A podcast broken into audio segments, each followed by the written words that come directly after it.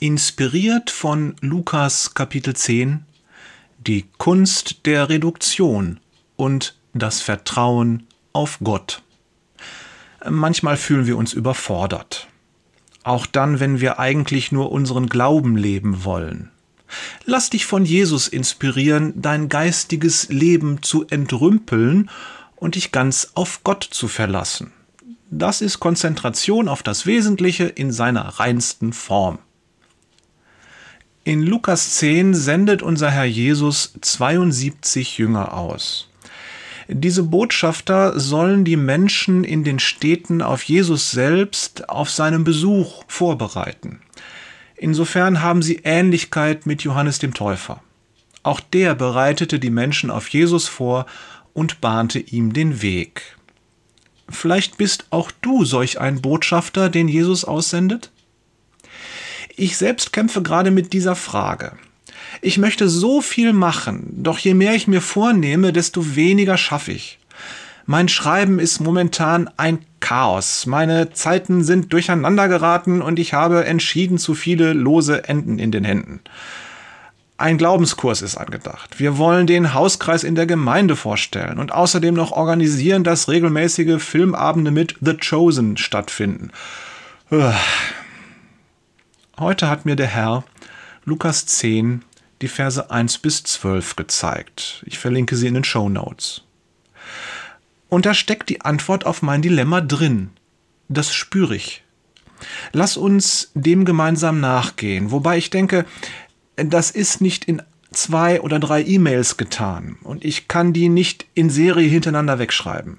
Mal schauen. Lass uns mit einer einfachen Sache beginnen, die wir uns ganz oben in unser Diensthandbuch schreiben können. Weniger ist mehr. Bei der Aussendung sagt Jesus seinen Jüngern, nehmt keinen Geldbeutel mit, keine Vorratstaschen und keine Sandalen. Lukas 10, Vers 4. Minimalismus ist angesagt. Ich denke, zwei Gründe sind ausschlaggebend für diese Anweisung Jesu. Erstens, unnötiges Gepäck belastet nur.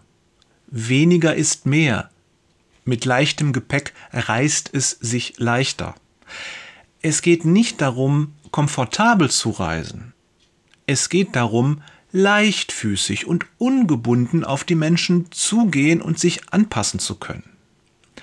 Zweitens, je weniger ich auf mein eigenes Gepäck vertrauen kann, desto mehr muss ich auf Gott vertrauen.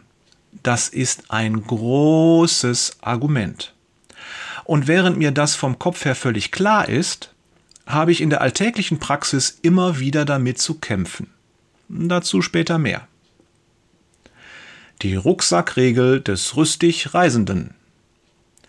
Bist du schon mal mit einem Rucksack gereist? Nicht mit Bus und Bahn, sondern zu Fuß und in unwirtlichen Gegenden, über lange Strecken, auf denen du den Rucksack tatsächlich tragen musstest? Ich habe mir sagen lassen, dass erfahrene Rucksackreisende uns folgenden Rat geben. Alles, was du mitnehmen möchtest, kommt auf einen Haufen. Aus diesem Haufen bildest du dann drei Stapel. In den ersten Stapel kommen ausschließlich die Dinge, ohne die du nicht leben kannst. In den zweiten Stapel kommen die Dinge, die du gern dabei hättest, die aber nicht zwingend erforderlich sind. Im dritten Stapel schließlich landet der Rest. Nachdem du diese schwierige Aufgabe gelöst hast, kommt der leichte Teil. Du lässt alles zu Hause, was sich in den Stapeln 2 und 3 befindet. Den Stapel 1 packst du ein. Und los geht's.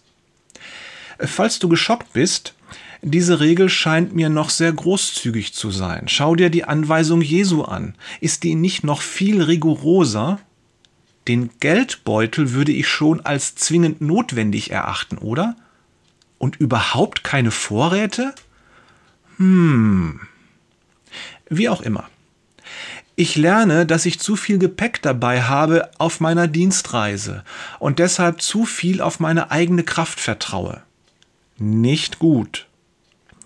Der erste Schritt ist jetzt wohl, dass ich erst einmal alles auf einen großen Haufen lege. Wahrscheinlich werde ich erstaunt sein, was da so alles zusammenkommt. Liebe Grüße von Jörg reist mit Unmengen an Gepäck. Peters und Thorsten, das meiste kann weg, Wader.